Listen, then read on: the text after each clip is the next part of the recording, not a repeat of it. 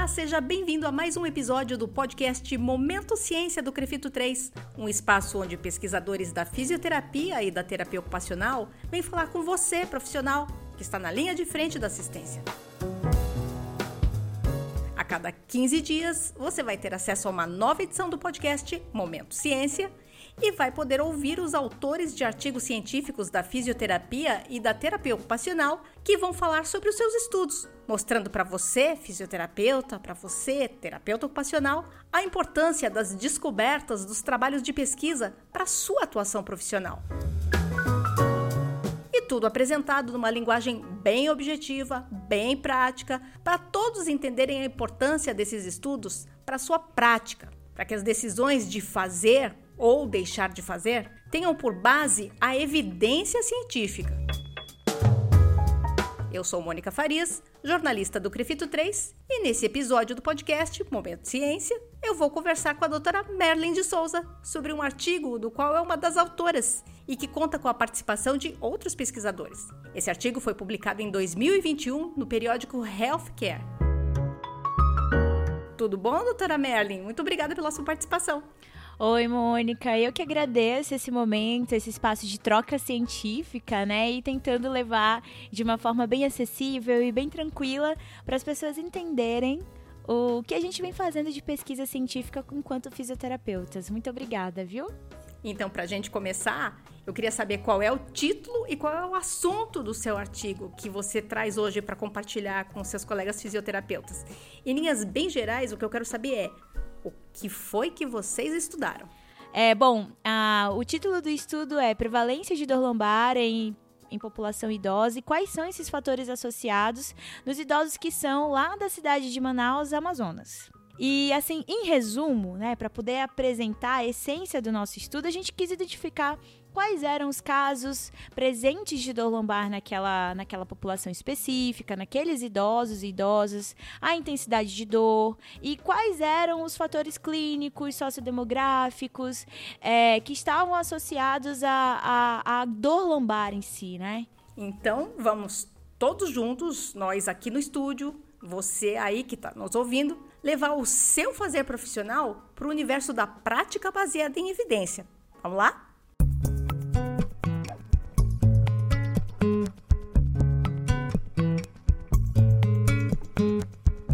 Merlin de Souza é graduada em fisioterapia pela Universidade Federal do Amazonas, mestra e doutoranda pelo Programa de Ciências da Reabilitação da Faculdade de Medicina da Universidade de São Paulo, com foco no efeito da atividade gradual em gêmeos com dor lombar crônica inespecífica com uso do e-health.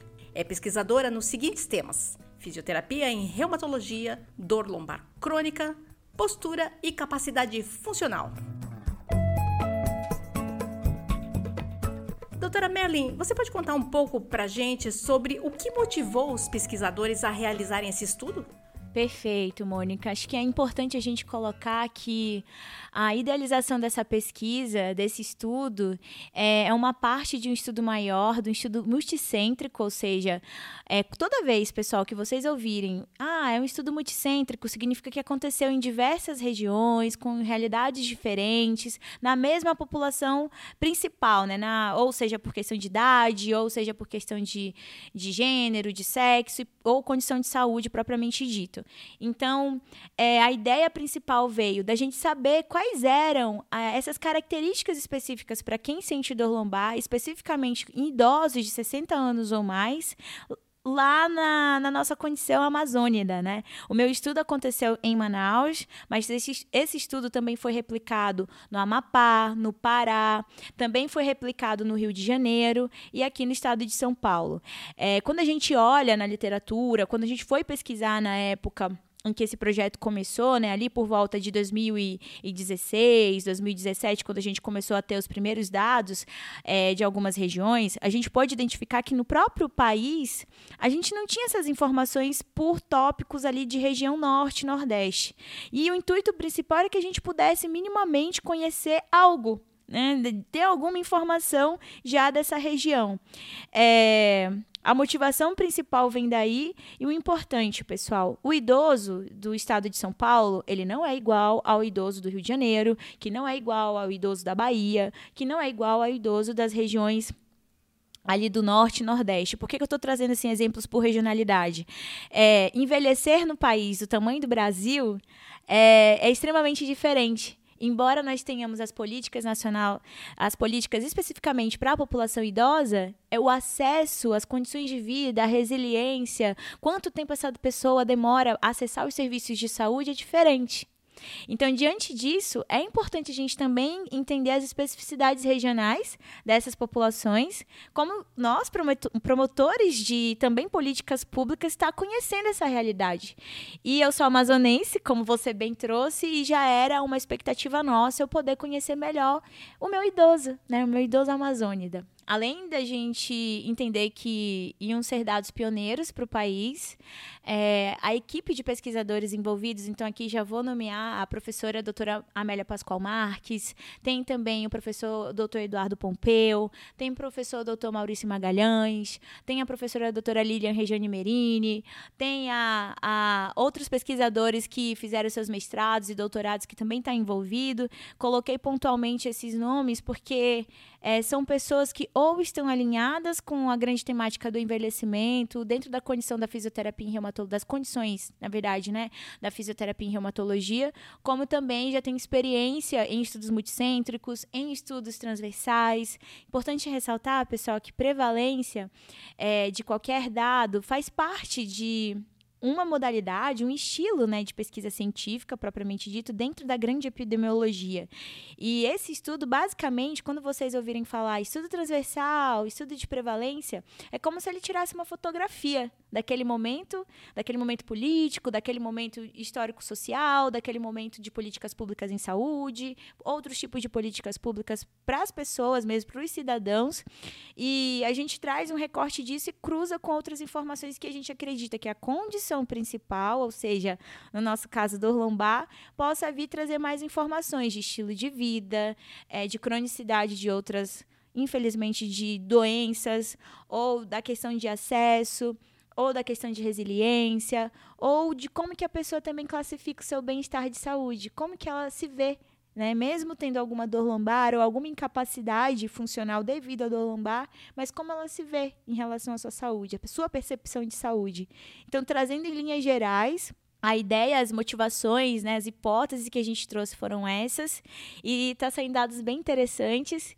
E acho que o legal é isso, né? A, a, a, ciência ela vai se transformando, vai tendo todas essas atualizações das fotografias ou dos vídeos, né? Dos acompanhamentos, como a gente coloca em alguns outros tipos de estudo, é, para que a gente mude paradigmas, para que a gente é, reformule estratégias de políticas de saúde para que a gente possa contribuir cada vez mais para o bem-estar social. Acho que é essa a nossa função. Do nosso grupo, principalmente nós, como cientistas e pesquisadores, é isso que a gente defende. E o que vocês descobriram com esse estudo? Perfeito. Bom, o objetivo principal era identificar qual era a prevalência né, dessa dor lombar nesses idosos.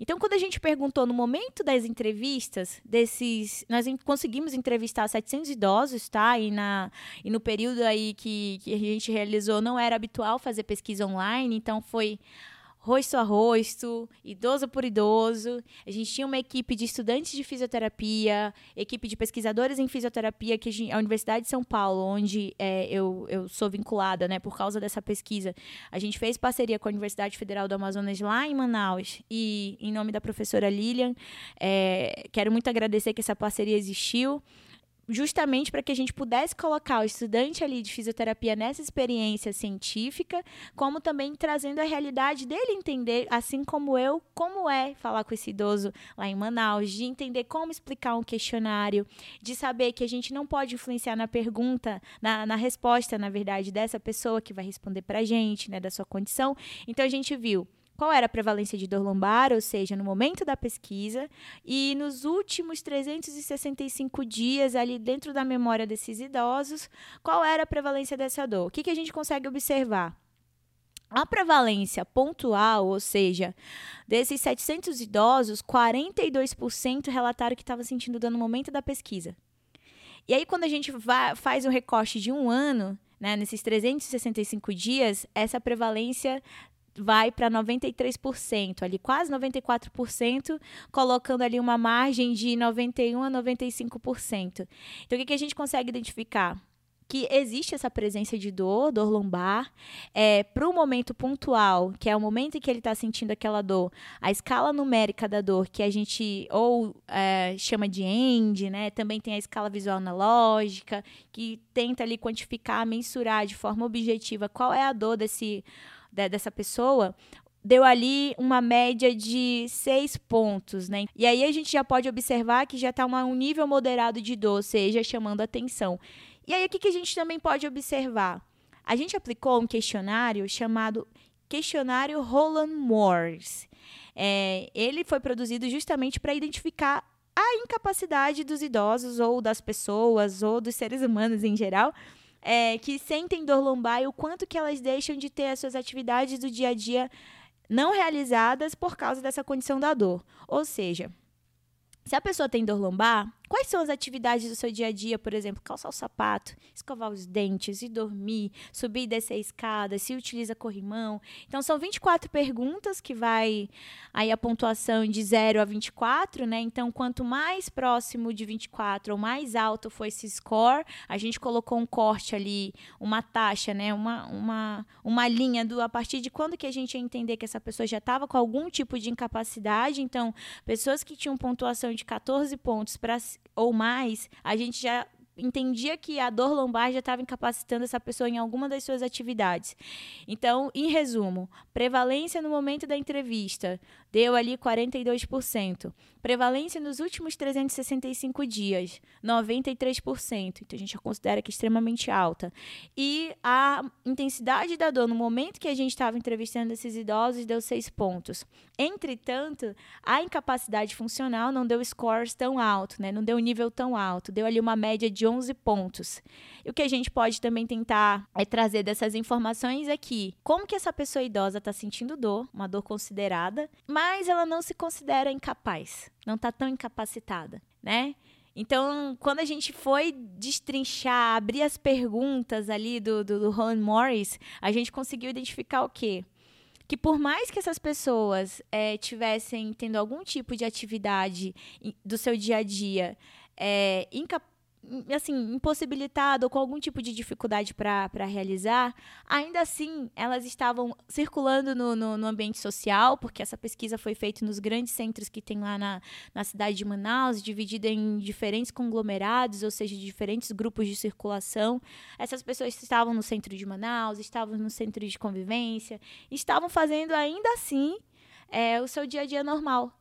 Então, é, essa foto traz uma informação do tipo: nossa, aparentemente essa pessoa está tão bem, mas quando ela abre a boca ou se comunica para informar mais intimamente, ela está com algumas condições ali que passa velado ou passa despercebido pelos profissionais de saúde. Em resumo, e aí quando a gente vai ver, Mônica, a, quais eram os fatores que estavam associados, é, pessoal, quando a gente tenta verificar alguma associação, né, alguma correlação, sempre são com variáveis que, que já são preconizadas pelo, por outros estudos científicos, que a literatura já traz isso. Então, a gente conseguiu verificar que a dor e incapacidade estiveram ali associadas com a. Quando a gente identifica por relação de sexo, e aí entenda que a gente colocou apenas o sexo biológico, tá? A mulher e ou o homem na sua biologia, a gente não identificou por gênero isso. Tinham condições crônicas de saúde, como, por exemplo, presença de diabetes, presença de hipertensão e presença de, de colesterol alto. É, como também a gente pode identificar que pessoas com. com com sobrepeso ou, ou IMC, como a gente sempre coloca em algumas pesquisas, né? o índice de massa, de massa corpórea, é, também teve um, um, nível de associação, e o estilo de vida, ou seja, o nível de atividade física, se as pessoas estavam mais sedentárias ou não, estavam menos ativas que o normal, porém, os nossos dados apresentaram que as pessoas, é, a gente teve essa associação com o nível de atividade física, mas quando a gente olha por, por, por estratificação de se era era sedentário, pouco ativo, muito ativo ou super ativo, as pessoas não estavam tão sedentárias. Então, traz aí mais uma resposta do que essas 700 pessoas que a gente entrevistou, esses 40 e tantos por cento que eu trouxe para vocês que estavam com a dor naquele determinado momento, ainda assim elas estavam em atividade é, de locomoção, ainda estavam em atividade de se deslocar nos centros lá de Manaus, né, de, de visit, continuar na sua vida normal, mesmo com a presença da dor. E aí eu posso também falar que esses idosos, né, é importante eu ressaltar aqui que idosos para os países tipo o Brasil, que são considerados países em desenvolvimento, a gente considera pessoas de 60 anos ou mais, pessoas idosas, tá? E especificamente para esses idosos, é, eu posso falar que os idosos do Amazonas são resilientes. E aí, se você quiser, eu posso contar um pouquinho depois para você sobre isso. Pode contar agora. Ah, então agora eu fiquei curiosa, quero saber. Ah, então eu vou contar. Bom, gente, é importante a gente, quando eu comecei aqui a conversar com vocês, é, eu falei sobre a resiliência desses, de, de, dessa população, né? Sobre a gente entender os aspectos culturais, todas as, as, identidades próprias de um povo, a gente precisa levar em consideração nas nossas pesquisas. E os idosos de Manaus, eles conseguiram mostrar isso pra gente, né? Então, por mais que a minha eu esteja com algum tipo de incapacidade funcional, por mais que eu esteja me sentindo incapaz de realizar algumas atividades do meu dia a dia, que eu esteja sentindo algum tipo de dor, um nível de dor, no momento que eu estava conversando com essas pessoas, ainda assim, tem um dado aqui que eu acho que é importante eu ressaltar para vocês. Eles, eles consideravam a sua saúde muito boa a sua percepção de saúde muito boa quando comparado aos outros idosos, né? Seja na questão familiar, na questão social, na questão financeira. Então, isso é um tópico que a gente precisa se aprimorar mais, estudar mais a respeito da resiliência. Para quem aqui conhece o estado do Amazonas, para quem conhece os estados, na verdade, da região norte, ainda assim, por mais que a gente esteja tudo lá em cima, né, do nosso mapa, a gente tem as nossas especificidades culturais para cada estado, especificamente na cidade de Manaus, ali a região portuária, a região dos grandes, das grandes circulações, é próxima ao Rio, ao, ao Rio Negro, então tem toda aquela questão de embarcação, tem toda aquela questão de pegar condução, tem as questões das calçadas que são literalmente diferentes para o que a gente vê em outros grandes centros do Brasil, tem a questão da acessibilidade, que também é uma forma diferente, e tem aquilo. É um povo que está acostumado a pegar horas de barco, está acostumada para poder se deslocar de um município ao outro. É um povo que está acostumado a pegar horas de ônibus também, por causa da questão da, dos transportes que a gente tem em Manaus. E é um povo bastante resiliente. Então, é, quando é, teve uma, uma situação bem interessante que eu compartilho aqui com você, teve uma, uma idosa que falou assim: Nossa, eu só tô com essa dor. Eu lembro muito bem disso. Eu só tô com essa dor aqui. A menina ali, a minha amiga, né, que eu não posso falar o nome, ela ela tá pior do que eu, porque ela tá com câncer. Eu só tô com essa dor. Então, eu pego a minha condição de sofrimento, né, e comparo com um colega que está com uma condição muito pior do que a minha, comparado dentro da visão dessa pessoa. E digo que eu tô ótima porque eu consigo vir aqui no centro. Tô ótima porque eu consigo fazer minha, pagar minhas contas sozinha. Então é um ato de resistir e, e existir dentro dessa nossa condição amazônica, né? Era isso.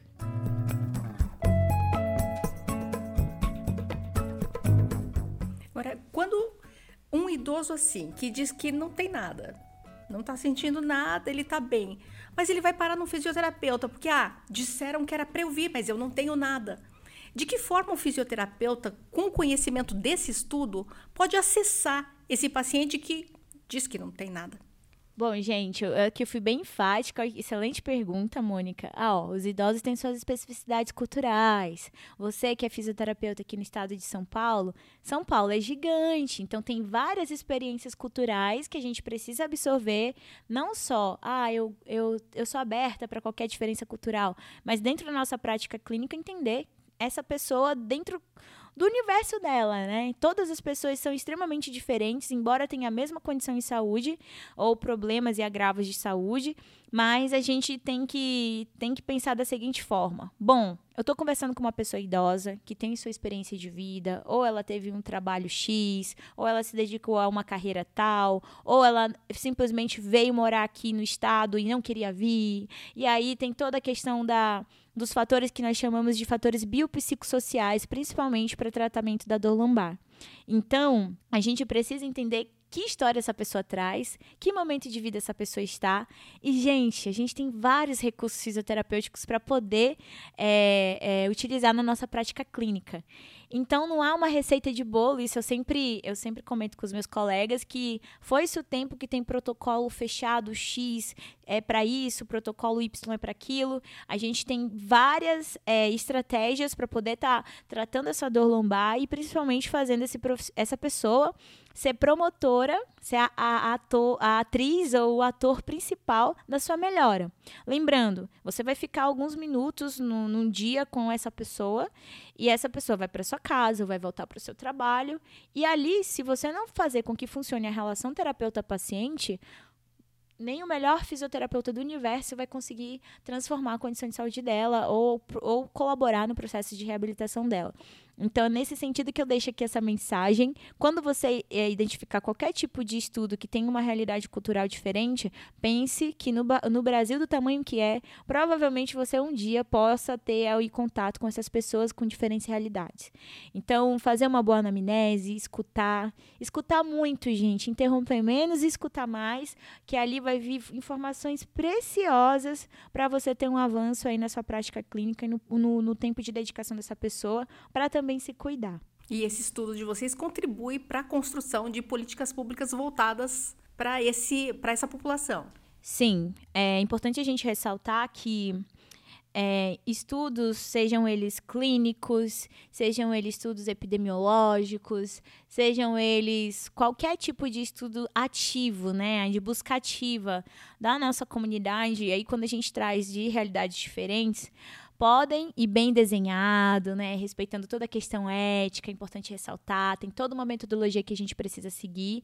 Então, é, é a ideia e o, o, propósito principal dos cientistas e pesquisadores brasileiros é retornar isso o mais rápido possível à nossa comunidade. E aí, obviamente, eu estou falando com, com as vistas de, de pessoa fisioterapeuta, né? Mas dentro do grande espectro de profissionais, pesquisadores que a gente tem, de diversas áreas do conhecimento, a ideia principal é transformar a sociedade. E é, é, uma honra, inclusive, estudos como esse, dos demais colegas que estão aqui nos ouvindo, que também são pesquisadores, enfim, no, sermos referência para políticas públicas em saúde.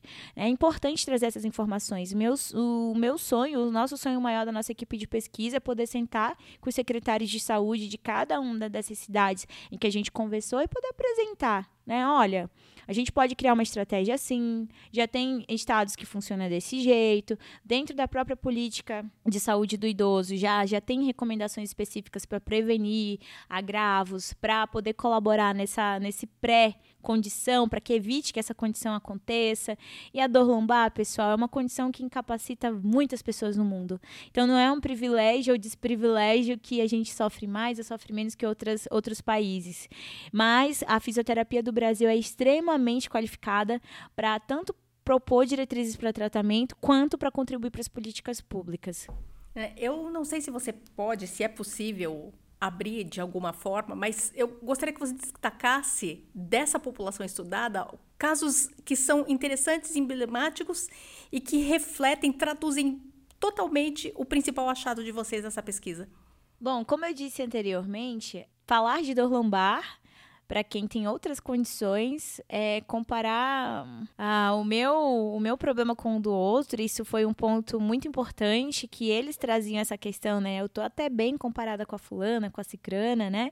E um outro ponto também foi que me chamou muita atenção, e eu lembro muito disso, que a...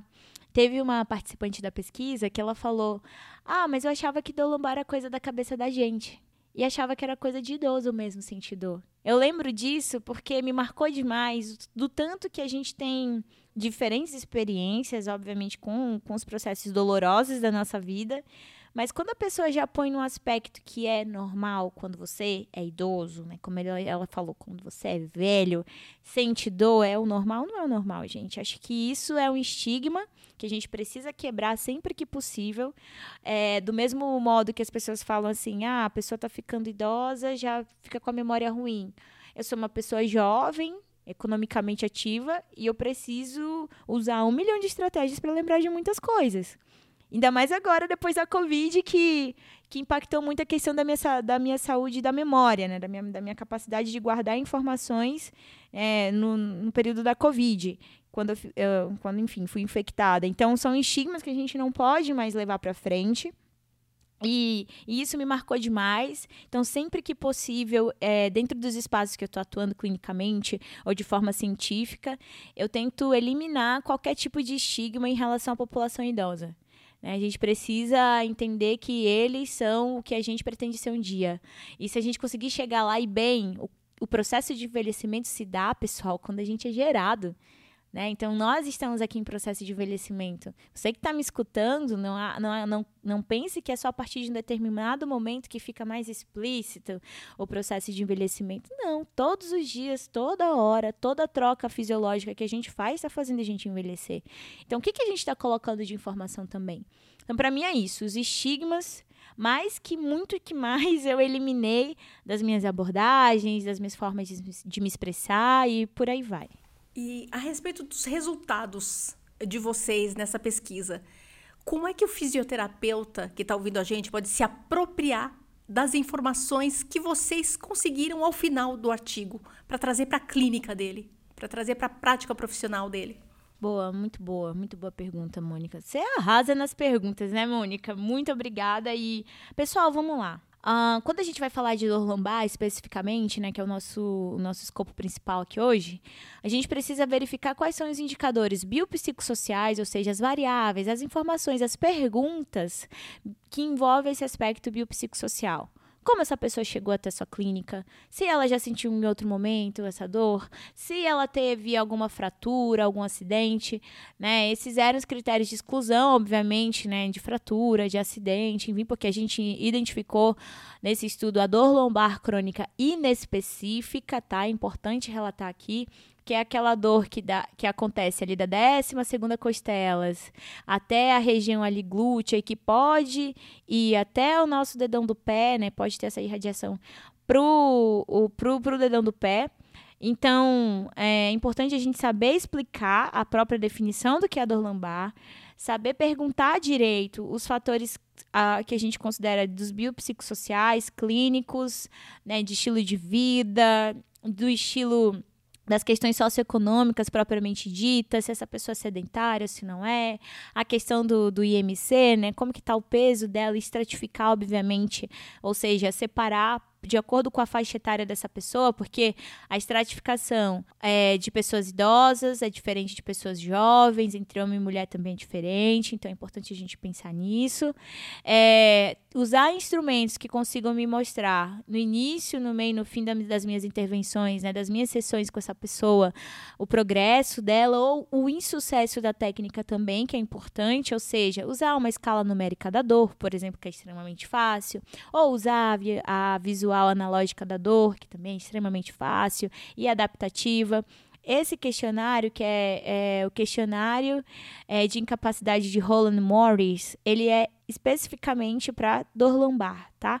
E não é a dor lombar aquela extremamente, extremamente grave, é aquela moderadamente ali é, que a gente considera incapaz. Outro ponto também que é importante a gente é, é identificar nisso como que está a percepção da, sa da saúde dessa pessoa, para até verificar se esses fatores biopsicossociais estão mais fortes, para poder ali desmistificar crenças, cinesiofobia, ou seja, se, eu, se essa pessoa está com receio de se movimentar, identificar quais são as atividades que está mais ruim dessa pessoa fazer, ou que está mais, que eu posso colocar mais inputs, ou seja, mais estratégias positivas para essa pessoa quebrar esse ciclo vicioso da, da, do medo de se movimentar, do receio de que a técnica não vai dar certo, tem as frustrações também que acontecem. Então, eu preciso pensar nessa abordagem global. Esse estudo, obviamente, ele não preconiza nenhuma técnica específica, porque o nosso objetivo principal era saber a existência ou não dessa dor lombar nesses idosos, né?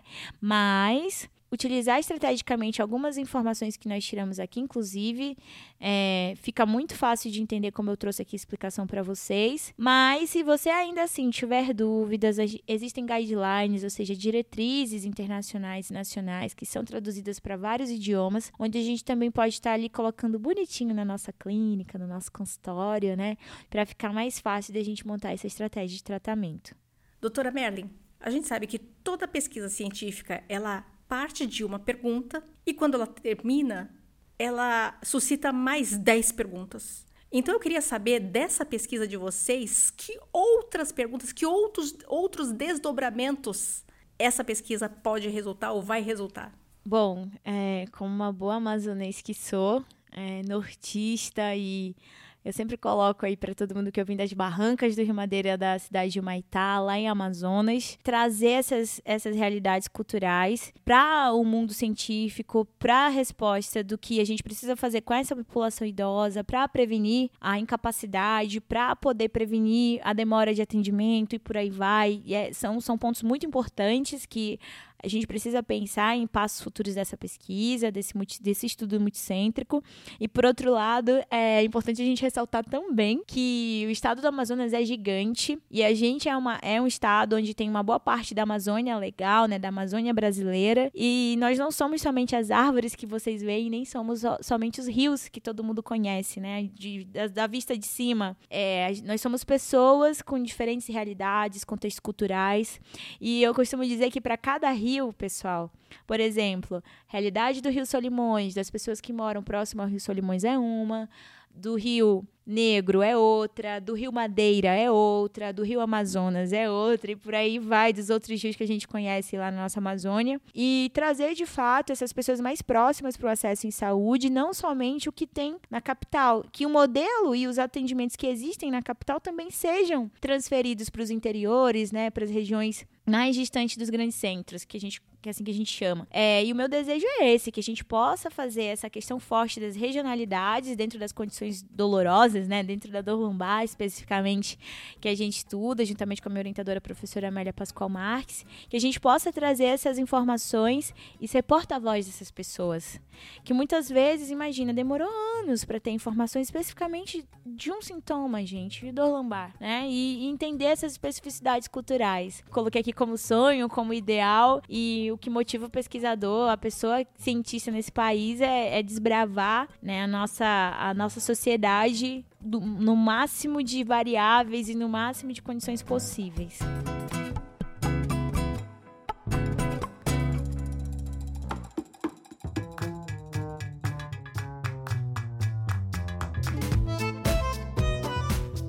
Então a gente encerra aqui mais um episódio do podcast Momento Ciência do Crefito 3.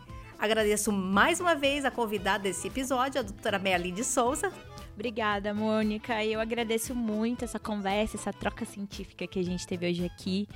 Pessoal que está aqui nos escutando, seja você profissional, fisioterapeuta, ou você estudante da fisioterapia, que você possa é, ter aproveitado muito essa troca e queria aqui deixar uma mensagem para todo mundo. É, Lembrem-se que a ciência, a pesquisa, o conhecimento transforma e para a gente estar tá aqui levando essa agenda e estar tá pesquisando sobre as nossas realidades. É muito, muito, muito importante para a gente a valorização de vocês, de vocês poderem usar nessas práticas clínicas, de vocês estarem também fazendo transformação social aí na sua clínica, no seu consultório, na sua universidade, no seu grupo de colegas e colaboradores da nossa profissão. Para vocês que querem me seguir nas redes sociais, conhecer mais um pouquinho das coisas que eu desenvolvo para profissão e demais agendas, meu nome é Merlin de Souza, acha o arroba rapidamente. Meu nome é Merlin com dois L's e N de navio. E vamos lá, gente. Um abraço e parabéns, Crefito 3, por estar tá colocando é, a agenda da ciência, da fisioterapia da terapia ocupacional baseada em evidência. Então, são muito importantes para a gente. Um abraço. Na descrição do episódio você encontra o link para acesso a esse artigo. E eu agradeço todos vocês, profissionais, estudantes de graduação, pesquisadores, que valorizam a ciência como fundamento que faz a sua profissão avançar e crescer. Até o próximo episódio do Momento Ciência do Crefito 3. A gente espera você aqui mesmo. Até lá!